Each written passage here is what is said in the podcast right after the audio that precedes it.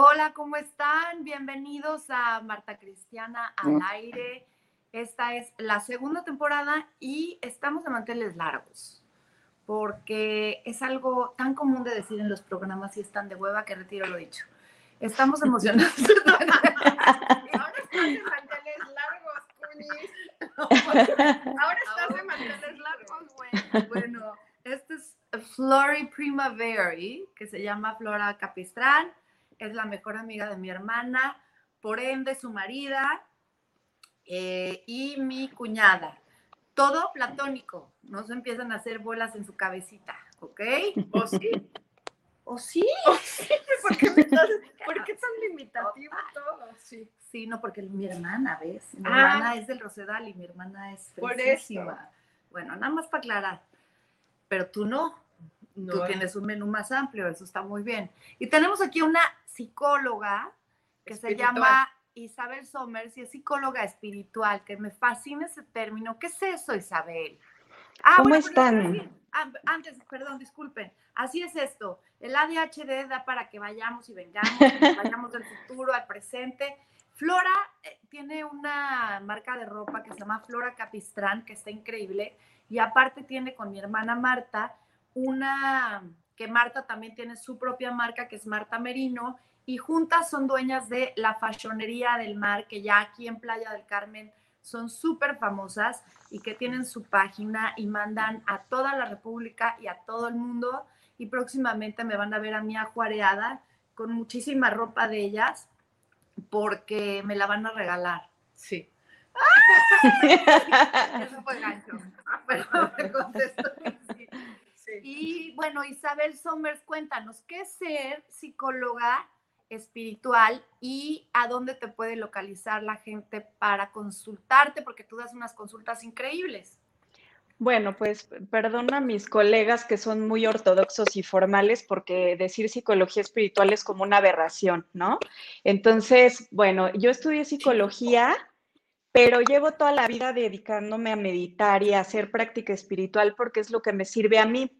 Entonces yo tenía muy dividida mi práctica hasta que empecé a combinar y a mezclar eh, técnicas como Theta Healing, como interpretación de sueños y diferentes cosas hasta que hice mi concepto que se llama alquimia del alma, eh, donde lo que revisamos, y es alquimia del alma porque revisamos nuestra sombra, ¿no? Le echamos un poquito de luz a esas partes que no vemos. Este, a través de nuestro proceso espiritual, que todos somos espirituales en nuestra conexión con nosotros mismos, y pues No ese es el, el no resumen. queremos ver. Exactamente, exactamente, ese es el punto. Entonces, me pueden encontrar en Instagram en arroba alquimia del alma MX y este, o mi página en alquimiadelalma.mx para, para más información. Perfecto. ¿Les enseñas tu creación, Cuñiz? Ay, Te no. lo suplico. A ver, Y le, para acá, eso. ahí Y enséñales como la mano Miren, miren, ¿eh? así. y Lentejuelas reversibles. y lentejuelas no, me siento así de. ah, ah. Está divina, me encanta. Mira qué bonita. Esa se la voy a robar. Bueno, Está yo traigo mi padrísima. Es tuya. No tiene ningún, este, ¿cómo se llama? No la vamos a registrar en el INPI porque ya está más trillado que nada, pero ya, por favor, legalícenla. Legalícenla. En esas estamos. Sí, ¿verdad? Para Sí. que deje de ser negocio. Si realmente le queremos hacer la guerra a todo lo que está mal en este país, empecemos. Una, por no consumirla, que esa no es opción. Y la segunda, que es... y yo todavía sí como. y la otra, que es ir detrás del trail of money, que deje de ser un negocio. Y entonces, pues, eso se pueden desarticular muchísimas organizaciones que de eso viven. ¿No? Marta Cristiana mañana así con un balazo en el... No, cancelado. Cancelado. Claro, Cállate, yo, cállate los cállate ojos. los ojos. Que ahorita No. estoy leyendo, estoy leyendo Salvar el Fuego de mi amigo Guillermo Arriaga y Dior, Dior de mi vida, no mames, qué cabrón. Además les quiero presumir algo. Memo estoy seguro de que va a estar orgulloso de que se los platique. Dice que hace varios años yo le platiqué una historia muy padre, bueno, muy padre, muy densa. Este, somos muy amigos hace muchos años. Yo respeto muchísimo el hombre que es La historia de tu no prima, ¿no? solamente, sí, de mi prima, no solamente como hombre de familia que ha forjado a estos hijos increíbles, que ha mantenido una relación durante tantos años con su esposa, que, ha siempre sido alguien tan sano en cuanto a que no toma una gota de alcohol, etcétera, sino que es un cuate que escribe, para mí tiene una pluma increíble y siempre me atrapan sus historias. Yo tenía mucha curiosidad por conversar con él, me considero cazadora de, de conversaciones y mm, tuve la oportunidad de conocerlo hace muchos años y nos quedamos de amigos, aunque nos vemos relativamente poco. Me escribió hace poco que hay una parte del libro que está inspirada en algo que tiene que ver conmigo.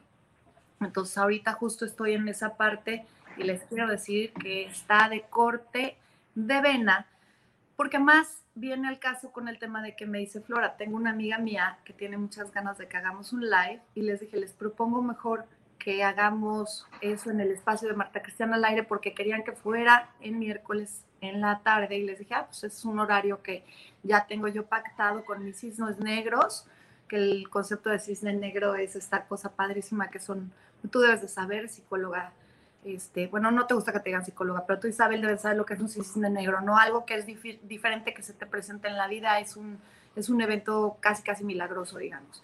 Y yo a mis followers les digo eh, mis, cisnes, mis cisnes negros y dije, bueno, pues hagamos el espacio y hablemos de la codependencia, porque, porque resulta ser que la codependencia es algo que se cuela en nuestras vidas, que casi siempre tenemos la pésima percepción de que se trata solamente de las parejas y no sabemos muy bien en dónde se generaron esos primeros postulados, por qué nos relacionamos el resto de nuestra vida como seres codependientes y qué es exactamente la codependencia y cómo la puedes detectar. Y ahí les dejo el micrófono a la cualquiera de las dos. A las expertas, a las, expertas codependientes. Sí, porque yo mi corazón cero. Tu cero. Yo un tío lejano que dejé de ver hace cinco años, que un día dice que tuvo una relación codependiente. Se dice, ¿no? Se dice. Bueno, ¿vas tú, mana, o voy yo? Pues las dos, mana, lo que quieras. Creo que contarles que es un tema que Flora y yo traemos de super moda. Este, y, no estamos aquí como con la intención de, ser las expertas en el tema porque hayamos leído, sino porque somos recodependientes. Entonces, hemos estado en la tarea como de contarnos y de observarnos y de compartirnos cosas y de cagarnos de la risa del tema. Este, pero bueno, en el fondo, eh, pues sí, la, idea es, es profundizar un poco este, a través de nuestras historias. Entonces, pues no sé tú qué quieras compartir, Flora.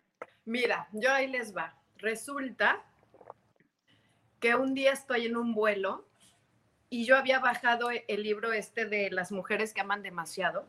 Que me lo había recomendado mi hermano y yo, ay, no mames, y mujeres y que aman demasiado y así que hueva, cero es para mí. Pero era lo que había en ese momento en mi iPad y que lo empiezo a leer. Cállate los ojos, que empiezo a decir, Dios mío, yo soy esa. Y luego pasa otra historia y seguía siendo la misma y también me quedaba y también y todo me empezó a quedar y a hacer clic y hablaba de codependencia pura. Yo ni siquiera entendía muy bien la palabra. Yo me ubiqué porque fue así como empecé a leer a estas mujeres y esta terapeuta, que es muy bueno el libro, ¿eh? lo súper recomiendo. Esta terapeuta, cómo empieza a tratar a estas mujeres de, este, con esas dependencias. Y ahí fue donde dije, yo tengo eso, yo tengo esos síntomas. ¿Y cuáles son esos síntomas que reconociste? Uno de los síntomas que yo reconocí es mi infancia, número uno. Número uno, una infancia donde pues pasaban cosas en mi casa, ¿no? Como en todas. Como en todas. Y que que no eran muy sanas y que me las fui llevando, obviamente, de la infancia a la adolescencia, a una vida más adulta, y que cuando vi, pues estaba casada en absoluta codependencia, casada en un matrimonio, con amigas con codependencia, como dices, no nada más en la pareja, claro. O sea, con amigas, este, todo en mi vida había muchísima codependencia.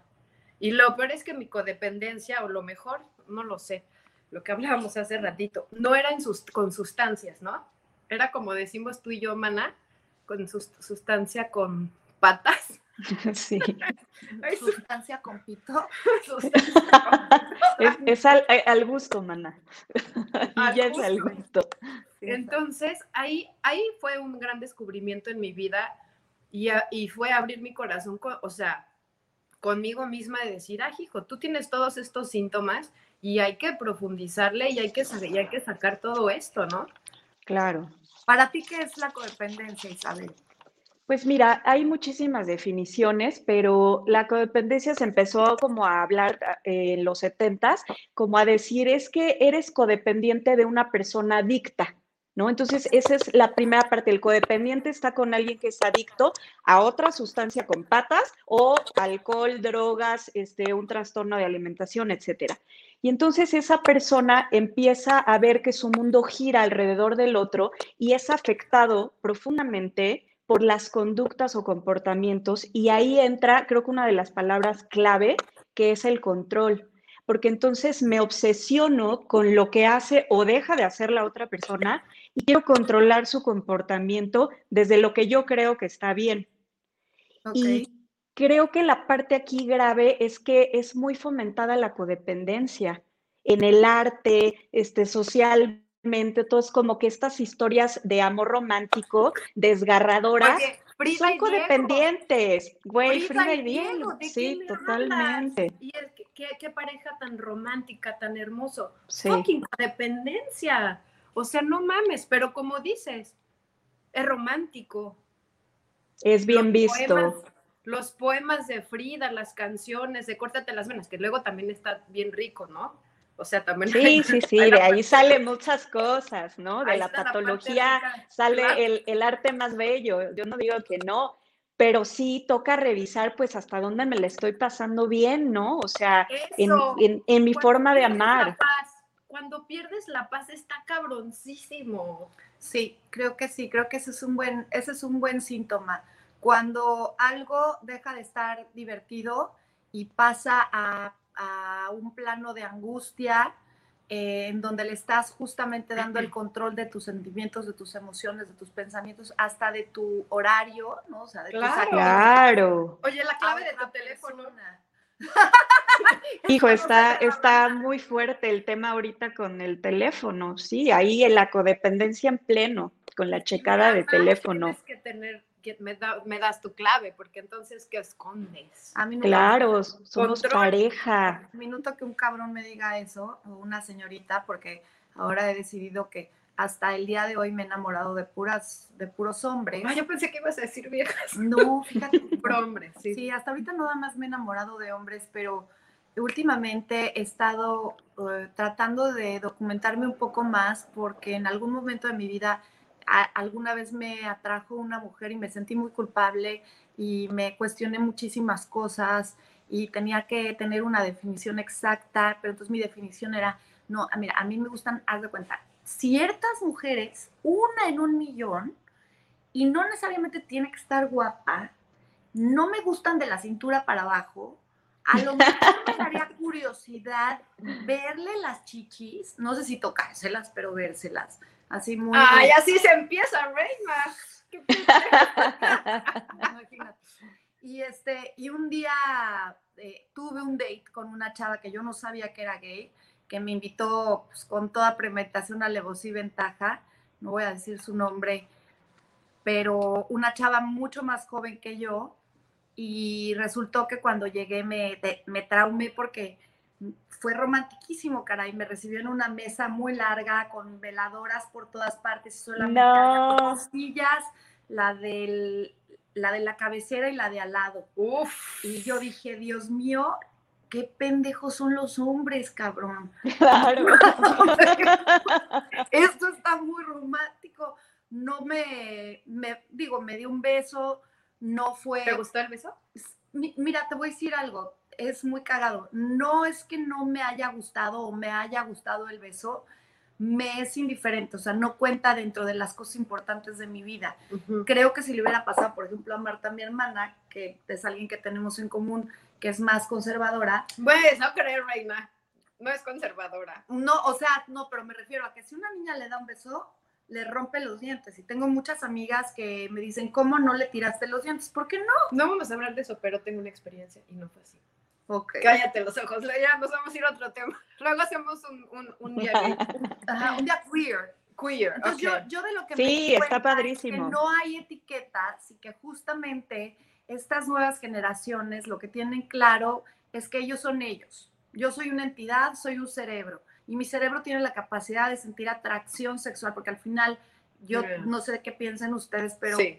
el cerebro es, es, es el afrodisíaco más cabrón que puede haber. Esa es la Más zona erógena más cabrona, ¿no? Más. Totalmente de Entonces, acuerdo. Yo, yo me he enamorado de cerebros y ha, eh, ha sido casual que han sido hombres, pero yo no, no descarto la posibilidad de que a lo mejor un día me pase, ¿por qué no? Yo prefiero no tener ningún tipo de, de etiquetas, creo que el amor es el amor y lo que más me ha importado desde hace muchos años, em, por miles de razones personales, es matrimonio DF, que haya los mismos derechos y obligaciones, responsabilidades, que haya un, este, un estado de derecho para, para las, las parejas del mismo sexo, que tengan oportunidad también de formar familias, de adoptar, de muchas cosas. Igualdad, al final del día, equidad. Para mí es más importante la equidad que la igualdad. Y me di cuenta de eso, pero, pero sí, como dices tú, Flora, me, me tardé muchísimos años en darme cuenta yo pensaba que tenía como el tema de mi mamá, mi papá resuelto, poca madre, yo he trabajado tanto, yo ya soy un ser elevado de luz, De luz. casi, casi, casi, te, es más, ahí te mando, así, yo mandaba ya luz a zonas rurales, a la chingada, Sí, cabrón. sí. sí. Luz, luz, luz, y de repente te das Tómala, cuenta- papá. Sí, Que no hay cabrón. nada de. Sí. Sí, que estás en una codependencia espantosa, que ya te estás dejando controlar, que ya tus decisiones todas las tienes que tocar antes con la otra persona, tienes que tocar base con la otra persona, a ver si está de acuerdo o no. Ya es hasta con la mirada, ¿no? Y Ya te das es un Y con la vibra. no le está, o sea, la energía no le está apareciendo, no le sí le está apareciendo, ya no voy a ir con mis amigas porque no le está latiendo, ni sabes si algo. me voy a retirar, me Sí. voy a retirar de, de- de- de mi carrera. Sí. Oye, pero tu marido te lo pidió. No, hombre, No, para nada para me apoya, nada. cabrón, cabrón. Sí. Es una idea que yo ya traía, que cuando yo ya, pues imagínate ya con cuatro hijos, pues se complica mucho y, y no, pues me voy retirando poco a poco y te vas dando cuenta de repente que no, que en Y es una bolita de nieve. estás dándole gusto vas, y a las expectativas vas, de otra persona, ¿no? ¿Y qué pasa? O sea, ¿por qué Isabel, aunque pensemos que nos estamos relacionando con gente súper diferente a tu mamá o a tu papá, seas gay o no seas gay, te gusten personas de tu mismo sexo o no, estás repitiendo la relación con tu madre o con tu padre? O sea, ¿por qué Ay, la con los papás? Pues, es tu primer Claro. ¿no? Tocaste un tema bien importante y estoy completamente de acuerdo que no importa de qué tipo sean tus relaciones y con quién te identifiques en ese momento, si vas cambiando, si eres bisexual, lo que sea, no importa. Aquí todo es igual en el corazón y en la mente. Eh, la codependencia nace en la familia, como bien dijo Flora. eh, todos tenemos familias disfuncionales, más, unas más que otras porque todos hemos sido criados por seres humanos y no por seres de luz. Entonces, va a haber pedo en la infancia, ¿no? Entonces, a partir de ahí tú empiezas a captar modelos, no solo de la relación entre tus padres, sino sobre todo en la relación de cada uno consigo mismo. Y un niño va a necesitar un ambiente seguro donde se le ayude a reconocer sus emociones, eso en el ideal. Pero ¿qué pasa? Pues no, yo, yo platico con una amiga y nos morimos de la risa y decimos, pinches ochentas, ¿no? Porque crecimos este, en, este, en este rollo ochentero donde no se te permitía esta expresión natural de tus emociones. Y de ahí se empieza a cortar esa conexión contigo mismo y te vas a volver un adulto codependiente. Entonces, ¿Cómo, cómo, cómo, cómo? Sea, yo no estoy en contacto con mis emociones y therefore yo me puedo convertir en alguien codependiente. ¿Por qué? Exacto, porque al negar tu conexión contigo, por ejemplo, si tú te pones a llorar un día porque te caíste, porque algo te está doliendo, y lejos de validarte y decirte, a ver, pues sí es normal que te duela, ya, ya, ya, ya, no hagas drama, desde ahí tu cerebro empieza a generar una conexión de mis emociones están mal, no las tengo que expresar. Y pierdes conexión. La vergüenza es un síntoma codependiente totalmente. Y probablemente, o sea, y es algo que a mí me pasa, les pongo a, a su servicio mi historia, eh, algo que a mí me pasa mucho es que me reprimieron mucho el llanto en mi casa. Era, no llores, eso está mal. Y hasta la fecha si lloro y hago así un drama chingón, después me siento la necesidad de pedir perdón. Ya lo tengo observado y digo, güey, ya no importa, pero normalmente genera un poco de vergüenza. Entonces, todos en cierta medida hemos tenido represión en nuestras emociones y al no conectar contigo, empiezas a querer que el otro te valide esa emoción. Empiezas a vivir tu historia a través del otro, de la otra. Efectivamente, la codependencia se da en todos tus vínculos y sí me gustaría decir y hacer como, como una diferenciación porque ahí hay un poco de confusión. Creemos que es que tengo una relación codependiente con fulanito o fulanita de tal. El tóxico, la tóxica, ¿no? Que está muy de moda esa palabra. Ah, ¿cómo les gusta? Ahora lo tienen tan claro los, chavos. Los chavos Está bien. Oye, cabrón, ¿y qué pasa si el tóxico eres tú, güey? Claro. A ver, ese ¿nunca es te el cuestionado? A lo punto. mejor esa persona súper tóxica que tú te la pasas detallando y detectando en todas partes, puede ser tú. Claro, y de ahí ese es el punto que mucha gente dice, no, este es súper tóxico este güey, ya corté con él, ya la hice, ya se acabó mi relación codependiente. No, mi amor, eres tú, tú eres codependiente. Oh my gosh. Sí. Entonces, la codependencia es una enfermedad que tienes y esa va a ser tu manera de vincularte con el mundo. Desde el control, hay, hay como una polaridad ahí que es ser controlador y ser evasivo. Entonces, o te quedas controlando o la otra parte está todo el tiempo y continuamente alejándose. Yo. Y entonces yo haces match. evasiva. A ¿Y por qué- veces. ¿Y por qué te vades? Ya no profundizo ya nada, pero, o sea, soy evasiva y por abajo del agua, por donde no ves, tum, tum, tum, tum, por ahí te estoy contemplando. Está bellísimo. es por abajo del agua, no te creas, ¿no? Y yo no soy tóxica, Ah, ¿no? Yo estoy muy cool. Yo estoy súper bien y yo soy muy cool y ahorita que trone con, con este personaje se me quita. ¿Qué crees? Que no. Y es lo que te decía yo hace rato que platicaba con, con Marta, le decía, güey, a mí me pasó que, tu- que sentí- me sentía un ser iluminado de luz en una relación que tuve muy chingona y me pusieron una súper arrastrada porque pues yo dominaba todo, ¿no? Estaba con los tóxicos, pero no yo. El otro es codependiente, yo no. Y me tocó profundizar conmigo y darme cuenta que yo tenía todas esas cosas. Y no te cuentas la historia, porque primero es aceptarlo, aceptar, güey, acá la del pedo soy yo. Sí, pero a ver, tengo una pregunta. De acuerdo, cuesta mucho, hay que hacer mucho trabajo interno, mucho análisis. También hay que ser valiente porque, porque, porque pues reconocer la verdad y reconocer tus errores es complicado. Siempre es mucho más fácil echarle la culpa al otro. Mucho más. ¿no? Claro. y, Sí. de- y deslindarte de toda responsabilidad. Pero sí, efectivamente, Isabel, ¿no crees que el origen, digo, y no estoy hablando de ti en particular, Ujú, estoy hablando de todo el mundo, ¿sí no crees que sí proviene de, de tu mamá o de tu papá y sí tiene que ver con un tema, ma- porque no tienes la capacidad a esa edad de detectar algo tan profundo como que tengan una desconexión consigo mismo? pero sí hay, por ejemplo, una, un sadomasoquismo. O sea, hay un cuate que mi, mi papá traía en putis a mi mamá. No, cómo podía ser gay, pero al mismo tiempo traía, o sea, ser un cuate tan macho y tan controlador con, puta, no tengo idea, cabrón, porque así era. Y Claro.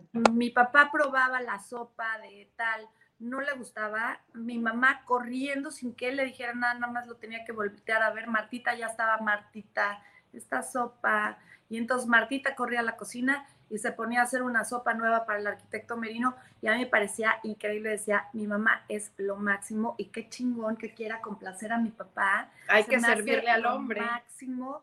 Y yo no sé, o sea, si había abuso de sustancias o no había abuso de sustancias, pero siento que, que anulaban una voz por completo y el día que yo me relaciono por, por cuando creo que por primera vez me enamoro, porque yo creía que no me había enamorado nunca después de hacer un análisis enorme, ya me enamoro, yo no, mi tío segundo, el de... Tengo una historia de un tío. De un tío. Entonces, se enamora, ¿no? Y dice, ah, pues perfecto, es súper diferente a mi papá. de entrada pues es alto, es esto, tiene un tipo completamente diferente, no tiene los mismos complejos, no esto, no el otro. ¿Y qué pasa? Que pasan los años y te das cuenta cuando regresas a terapia porque no funcionaron las cosas y te dice tu terapeuta, no mames, te casaste con tu papá, no, espérate, ¿cómo? A ver, espérate. Sí, aguántame. Era chaparrito, era, no, no, no, a ver, su forma de relacionarse a través del control contigo y tus ganas de todo el tiempo quererlo complacer hasta de leerle el pensamiento, por eso tú te enganchas en todas las rutinas y las cosas que él te pide que hagas y hasta que no terminas la lista completa de todas sus expectativas, no sientes que te quiere. Igual termina pasando cuando te relacionas a pareja. De repente te das cuenta que le estás cortando las uñas, el pelo, el spa, le pones las mancuernillas a tal, le sacas tres corbatas, le haces el look, te lo llevas de compras, le, o sea, haces una serie de cosas que tú crees que son súper románticas y que... sí, exacto. Qué fuerte que se vea como romántico. Sí, sí, pero, pero es, es cierto, Marta, lo que dices. que no te veo la luz, la cara, para que te vean tu cara tan bonita. Eso. Y tus manguitas, que amo. Este, sí es muy importante lo que dices y muy claro, sí viene de la infancia. ¿Y por qué repites el patrón? Porque es lo único que conoces, porque esa fue tu forma de, de meter dentro de ti, de introyectar, se dice, el, el amor. Eso fue el modelo que tú copiaste y queda guardado. Y nos empezamos a vincular con los otros con lo que conocemos. Y no está mal porque te pasa para que lo puedas resolver la vida es como muy sabia y te va llevando a estas escenas con estas personas para que resuelvas tu problemática de infancia, que se sigue repitiendo todo el tiempo hasta que no paras y puedes cambiar. Pero me pasó algo hace un tiempo con, mi analista, que es que dije, wow, qué increíble. Le contaba yo la historia de mi abuela, eh, con mi abuelo, que eran así como wow, almas gemelas, hasta que mi abuelo murió hace como 11 años. Y bueno, trabajaban juntos, comían juntos, todo, es, todo el tiempo estaban juntos, ¿no? Y se les veía una relación amorosa. Pero ya que observabas bien, mi abuelo súper controlador, controlándola con la mirada, controlaba la lana, o sea, ejercía un control patriarcal muy, muy cañón mi abuelo. Y mi abuela, pues en la sumisa, dándole todo, aunque venía cansada de trabajar, igual brazo con brazo. Bueno, no, pues ella. Crecido. Nada más tengo esa parte de geisha, tu pero tío, tu tío. Ah, exacto. Ah, sí, no, tu tío no, no, no es sumiso, es este complaciente, es muy diferente, ¿no? Pero te, pero en esta historia que te cuento, me dice mi terapeuta, bueno, pero ¿cuál era la ganancia secundaria de tu abuela? Y yo, ¿cómo? Me dice, pues tu abuela también es súper controladora. Y yo, ¿cómo que súper controladora? Me dice, sí, claro, porque al ponerte tú como tapete... Claro, estás, estás, manipulando. en el chantaje y la manipulación. Claro, necesítame, porque mira, yo te hago de comer, bueno, le quitaba los calcetines en la noche y lo tapaba así.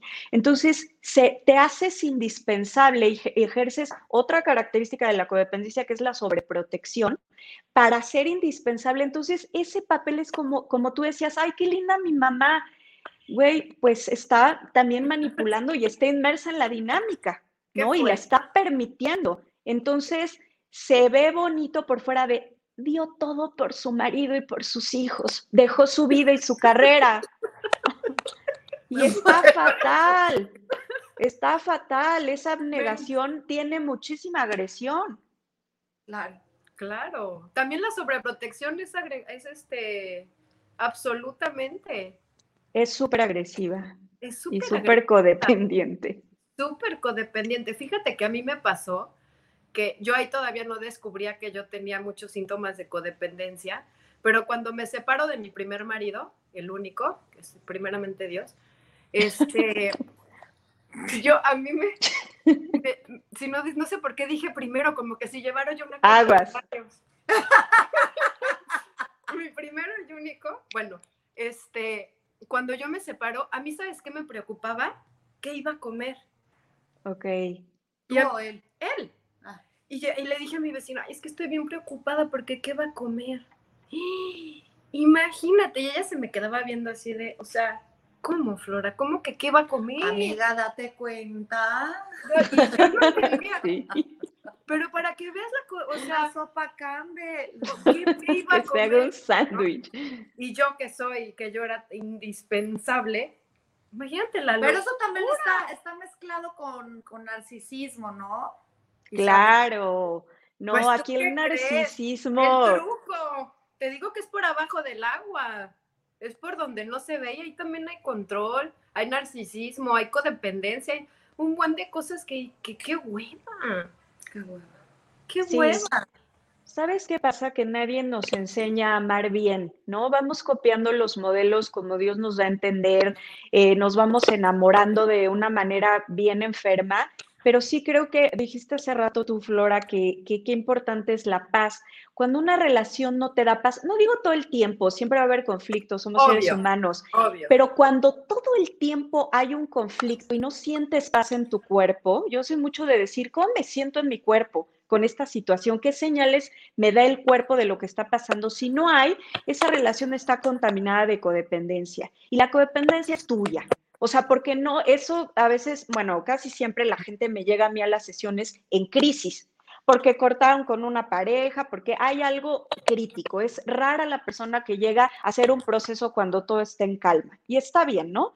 Pero eh, cuando les empiezo a hacer ver estas cosas de, a ver, eres tú quien tiene que resolver adentro, no es la pareja, no es ese güey o esa vieja la que te está generando este malestar, es tu relación contigo mismo o contigo, contigo misma la que no te permite fluir y no te permite tener paz en ningún momento del día, en ningún así, porque ya que revisamos, bueno, y con el anterior igual estabas de la fregada y con el anterior igual.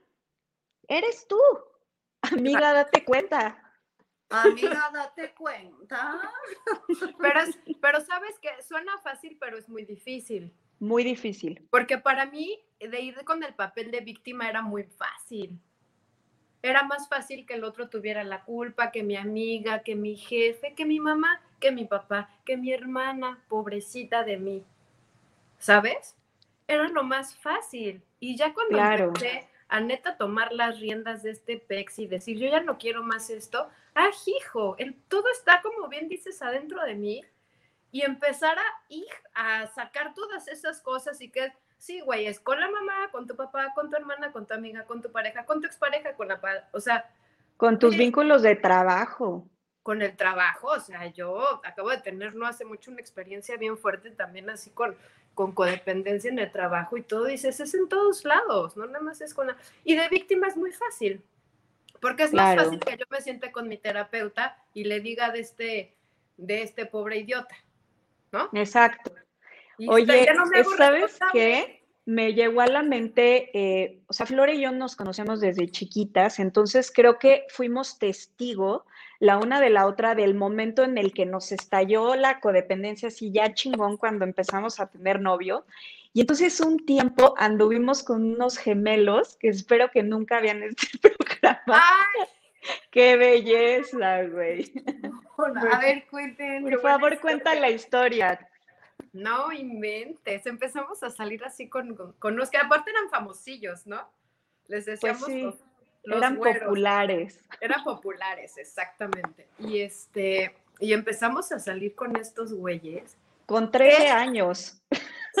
¿Sí? Teníamos 13 años. Teníamos 13, exacto. 14 a lo mucho. Bueno, ahí empezó todo el rollo de codependencia.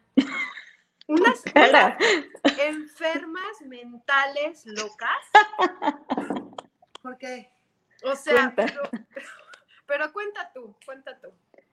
Pues, o sea, creo que Flora empezó a andar primero con este y entonces, pues ya, ¿no? Obvio me presenta al gemelo y perfecto, porque Flora y yo pegadas codependientes, ¿no? Felices. no, pues ahora ya tenemos aquí este, a nuestros eh, güeros, perfecto. Entonces empezamos a andar con ellos. Nuestras Sí. Y nos la pasábamos obsesionadas con qué íbamos a hacer con ellos, a dónde íbamos a ir, en arreglarnos durante horas. Y bueno, si había alguna frustración, era un sufrimiento y un drama y un llanto. Claro, claro. y entramos... De 13 años. Es que desde ahí, desde ahí, el, el, sufrir y el que toda tu vida empieza a girar alrededor de una persona. Y del sufrimiento. No está padre. De ese sentimiento de hay que sufrir para que esto se sienta chido, si no, ¿cómo? Claro. Bueno, justamente esa es, la adicción a las sustancias, porque la, sustan la oxitocina, la serotonina, o sea, todas las sustancias que tú segregas cuando hay drama, pues son, es una adicción a sustancias, o sea. Claro, te haces adicto. Por eso la gente te dice, es que eres adicta al drama y te lo puedes tomar muy personal. Sí? De entrada, la persona que te dice, eres adicta al drama, tiene lo un reconoce. Espejo, no, tiene un espejo de este tamaño. Lo reconoce porque lo sufre. Claro, proyección. Eso en mí, que jamás me hubiera dado cuenta, es porque tú eres adicto al drama. Obvio. Pero claro, si te vuelves adicto al drama y, y no es porque te guste pelear, no, te no, guste pasarla mal, es porque necesitas tener esos picos, ¿no? Pidos. Yo sí me encontraba en una necesidad de esa adrenalina, de adrenalina. de la adrenalina. Lo, lo, o sea, soy honesta y lo digo, y, y, sí como que hacía falta ese picor, ¿no? Ese picorcito y ese dramilla, y esas cosas, así como de, entonces no me ama, y entonces sí, como de las telenovelas, Claro. Sí, o sea, sí, de verdad. Ay, si soy lo sincera, me suena muy familiar. lo acepto. Me bajaba de los coches. Ay, qué belleza, cuando uno se bajaba de los coches en el pues, periférico. hermoso. Y a mí y me bajo aquí porque soy muy tono, Y yo me bajo y púmbatelas, ¿no? Y, ahora qué hago? Lo traigo dinero, no había nubes. No, era un pedo. Él me llevaba a todos lados. O sea, acuérdate, date cuenta, amiga. Y luego estás lo, preparada. Y date cuenta. Y luego lo chingón era la reconciliada. Ay, no, pero ya estamos. Claro. Ya está todo súper bien, nos amamos muchísimo. Y ahí vas otra vez. Y entonces. Sí, se vuelve un ciclo que te, que te, que te lleva a una adicción y que como tal se debe de tratar. Hay muchas relaciones que, que, que se tienen que tratar así, ¿no? Y a ver, basándonos en lo que decíamos al principio, que todo viene de la infancia y que todos fuimos criados por personas imperfectas, eh, todos tenemos rasgos de codependencia. Creo que eso es bien importante entenderlo. Hay personas que estamos más enfermas que otras y que necesitamos mucho más terapia, cursos, tratamientos de todo tipo, y hay personas que lo pueden manejar medianamente bien. Pero eh, sí es importante... También, sí, Sí. Porque ya eres un ser iluminado de luz, porque meditas diario y haces yoga, y porque este, fui al curso de, de, este de Chucho Pérez, y entonces ya, porque a mí yo, yo caí en eso y no me estaba ah, tratando. Ah, claro, yo también. Con, lo que verdaderamente pasaba dentro de mí. Quiero hacer una observación. ¿Qué pasa, Isabel y Flora, cuando descubres que el héroe de tu familia era en realidad era el malo de la película. Y la que siempre pensaste que era la mala de la película, resulta que es la heroína de la película. yo conozco una prima lejana que tenía una, una relación muy, muy fuerte, muy compenetrada con su papá y su papá era Superman. Y su mamá era una pendeja y una esto por tal por cual y tal. Y además se quería alejar lo más posible a cómo era su mamá y quería ser lo más parecida a cómo era su papá. Pero su papá era alcohólico, era mujeriego, era esto, era lo otro, era tal y tal. Y la señora tenía que aguantar esa, más la otra, más la otra, más la otra, y quedarse porque también pues era importante cobrar ese ticket que un día va a costar millones de no se vayan tan lejos, cuando yo esté viejita, quédense cuídenme lo más que se pueda, porque hijos de la chingada, yo aquí me quedé y no les destruí su hogar. ¿Qué pasa cuando esa persona se da cuenta que ya está chupando igual que el papá, que ya está infiel igual que el papá, que ya tal, y que se da cuenta que su mamá tiene unas grandes cualidades, que es una mujer que ha trabajado en ella, que tuvo que, o sea, ¿cómo, qué pasa en la psique? ¿Qué pasa con esa codependencia, esa forma de ser codependiente? ¿Se curan algunas cosas, Isabel, cuando, cuando te, te caen esos 20 o no? Sí, claro, lo que, está, lo que le pasó a tu prima es que entró en la conciencia. Ahora, es súper importante entender que no podemos ser blanco-negro, que no podemos decir, este era el chingón y este era este, lo peor. si seguimos haciendo esa dualidad, no, esa dualidad. puta vida, porque justamente alguien que, que te hace todas estas chingaderas también puede ser alguien que tenga un chingo de cualidades. Claro, pero sí, es que sí. Somos es que sí.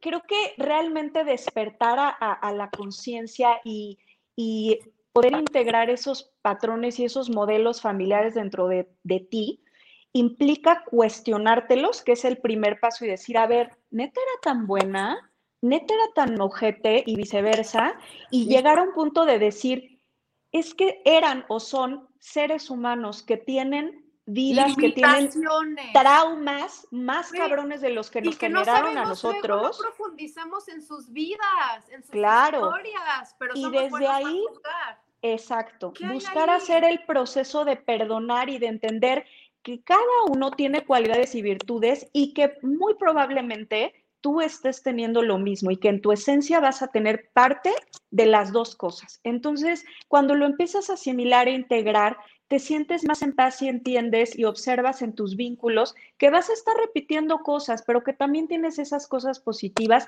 y puedes soltar tu historia familiar, porque está padre. Ahí yo sí sané muchas cosas, por ejemplo, te puedo decir, cuando me di cuenta que sí es cierto, tengo muchas cosas del arquitecto médico, tengo muchas cosas de mi mamá, y ya hoy te puedo decir, y a mucha honra, porque la verdad es que me dieron herramientas de vida brutales, porque me dieron me dieron grados de conciencia, también me dieron grados de cultura, también me dieron la capacidad de, de ser eh, autónoma en muchas cosas, de tener posturas muy firmes con respecto a temas sociales y temas públicos importantes. Este, creo que no hubiera podido tener esa capacidad y te das cuenta justo eso, ¿no? Que no hay malos y no hay buenos, este, los papás en la lucha, mis padres lo hicieron, me aliena, mi mamá me alienó con mi papá, mi papá me alienó con mi mamá, y por supuesto que estuve en una lucha durante toda mi vida, quién es el bueno y quién es el malo. No, pues los dos son un par de chingones, son dos seres humanos llenos de limitaciones, que se equivocaron, que eran básicos, que estaban aprendiendo y que estaban haciendo además lo mejor que podían los dos porque nada jamás de lo que hacemos los padres lo hacemos. Ah, a ver, déjame pensar, ¿cómo le podría yo hacer para chingarme a mí? Ah, ya, se me acaba de ocurrir. No, jamás, no, no, no. Yo, yo no, yo no soy mamá, no soy madre. Este, eres hija. Soy hija y la, no es una pregunta muy pendeja, pero te la quiero preguntar. O sea, realmente no hay veces que, que digan así de, hmm, te chingo. o sea, lo preguntan buena, en, o sea, porque ah, yo a veces he sentido así como de, ay, por favor, pues sabías perfecto que me ibas a joder, güey. Yo no. Yo sí te voy a decir algo. Sí han habido veces en los que me cuesta mucho trabajo o me, me costaba mucho trabajo eh, ejecutar una promesa. O sea, ah, claro, claro. Mira, si sigues por esta ruta, vas a tener esta consecuencia y ya que llegaba el momento de, de, implementar esa consecuencia, barquísimo, sobre todo con los dos chiquitos. Mm. Y muchísimas veces siento que eso lo hacía justamente para que no, no me dejaran de querer tanto y no sintieran que me los quería chingar, porque muchas veces los papás en nuestra generación, ahí sí creo que muchas veces sí lo hacían de... En nuestra. Y ahora sí. En nuestra. Y ahora te chingas y te voy a demostrar quién manda, pero ¿por qué? Porque soy tu papá y te callas. Y en nuestra porque generación no eran esas respuestas, eran esas respuestas. Claro porque soy tu papá. Porque, soy porque no había... Por eso sí se te sale, pero porque ya te agotan la capacidad de negociación y porque ya entran a una dinámica completamente destructiva donde ya no hay límites y no están respetando los roles. Y si hay un momento en que dices, ¿sabes qué? Se va a hacer esto y te callas. Y no es negociable. O sea, no es negociable. Punto. Punto. Pero no es lo mismo que porque, porque lo digo yo porque soy tu papá y te chingas. ya eso no existe. Sí, no es negociable, pues porque mil cosas. Luego ya cuando porque eres menor pero, de edad, pero, no... ¿Pero qué, Isabel? Como que se frició. Ah, se frició. Pero fíjate, otra cosa es... Te friciaste, mana. Ahí estás. Que tú Marta, tienes... Ya estoy, ¿ya? ¿Ya volví? Ya, ya volví. volviste. Ok, Ya. este, decía que, que Marta tiene, o sea, tú tienes mucho trabajo interior y desde ahí puedes reconocer dónde eres barco, dónde no, no te estás, eh, no estás poniendo límites, etcétera, pero no vas a hacer algo con dolo. Pero también pasa que en las creencias de los papás que nos tocaron en nuestras generaciones de cuarentonas, eh, creo que había mucha falta de, autoconocimiento, o sea, no había nada de herramientas. Entonces también nos toca ser un poco compasivas ahí con el tema. Ay, ahora ya se fueron ustedes, pero bueno. em, Está hablando mi hijo, espero que esté viendo el programa y que se apiade de nosotros y no vuelva a marcar. Bueno, pero se escuchan. maneras, tenemos nada más tres minutos para despedirnos, les quiero decir. Si Está no a perfecto. ¿Ahí nos vemos o todavía no? No, todavía no, nada más se escuchan, pero solo quería completar la idea que, que creo que nos toca ser compasivos de lo que pudieron ofrecer o no nuestros padres, este, y poder honrar, pero para eso hay que hacer un proceso. O sea, si hoy tú, Marta, puedes decir, eh, sí entiendo lo positivo y lo negativo de cada una de mis figuras, quiere, decir, quiere decir que hiciste un trabajo interior muy profundo. Y yo lo que, lo que daría como consejo de cierre es querernos, respetarnos y si hay un proceso ya muy complicado en el que no estamos pudiendo superar eh, ciertos temas y nos reconocemos codependientes en nuestra relación con nosotros mismos y con el otro, busquemos ayuda y hagamos la chamba necesaria para después poder perdonar. Eso va después de haber hecho el trabajo de reconocimiento de dolor. Entonces creo que eso sí es bien importante decirlo, porque si no, este término que ahora usamos que se llama gaslighting, no sé si lo han visto, pero de anular las emociones, nos lo hacemos a nosotras mismas. Y eso tampoco está padre. Si eso nos hicieron afuera nuestros papás y nos anularon emocionalmente, nos toca reconocer esas zonas oscuras, esos dolores, procesarlos y después ya poder soltar y vamos a tener vínculos más sanos y más amorosos. Ok, hay, ¿nos puedes decir tres cosas para detectar una relación codependiente?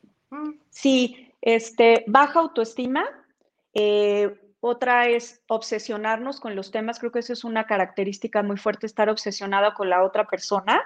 Este, hay muchas formas. eh, lo que dijimos hace rato de ser sobreprotector, de jugar este rol, de dar demasiado, también este, el control, ¿no? El control en toda su expresión y el que no puedes vivir en paz porque todo tu universo está afuera y tus emociones son afectadas por lo que hace o deja de hacer el otro. Ahí Qué eres fuerte. codependiente.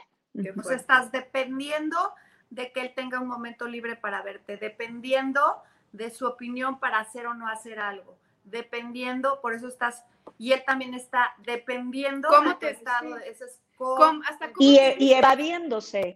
Yo estuve hasta en una relación de cómo me visto o no me visto, qué me pongo, qué sí. Claro, ¿Qué? claro. Fatal, fatal. Y, y decirles también No te que cambias, no vamos. Ah, pues, no vamos. sí, qué fuerte. No, no me, no me cambiaba, sí iba, pero sí la verdad me sentía, me decía, te van a voltear a ver, pero, pero por lo ridícula que te ves. Entonces, puta madre, de donde me volteaban a ver, yo decía, Dios mío, trágame tierra, porque seguro es porque sí me veo súper ridícula. Más allá de si te ves o no te ves ridícula, pues, güey, qué falta de respeto, y, pero sí tuve claro desde la primera vez que me lo pidieron, que, que fue hace muchos años, fue la primera vez que estuve casada, dije no porque porque si no va para... De hecho, con mis hijos me pasó, lo he platicado con ellos. Mm, Yo me empecé a poner sombreros en el... en- Hace Ah, mil pues- años. sí, mil años. Haz de cuenta, ya- iba yo a un viaje a Nueva York con Beto y con Aarón, y yo creo que Beto ha de haber tenido fácil cuatro años y Aaroncito dos, o cinco y tres. Y recuerdo que queríamos ir al Royalton porque era eh, de Philip Stark y yo le había platicado mucho de Philip Stark a Beto y le había platicado que, que el diseño provenía de que su padre había trabajado en la aeronáutica toda su vida y que por eso los metales remachados de, de- que eran este ste- eh, stainless steel y cómo tenían los, etcétera. Entonces, total, queríamos ir a su hotel. Y este, y salgo con mi sombrero. Tenía yo un sombrero que me había comprado a finales de los 80 en París, en un mercado de pulgas que era de señor. y yo quería que tuviera una pluma. Entonces fui con, no me dejará mentir, Gustavo Helguera, que era y sigue siendo una persona que hace accesorios talentosísimo. Llegué y le dije, Gustavo, yo Qué quiero que tenga una pluma, padrísimas. Le dije, hazme un broche que me lo quita, pon, que me lo pueda quitar y me la pueda poner.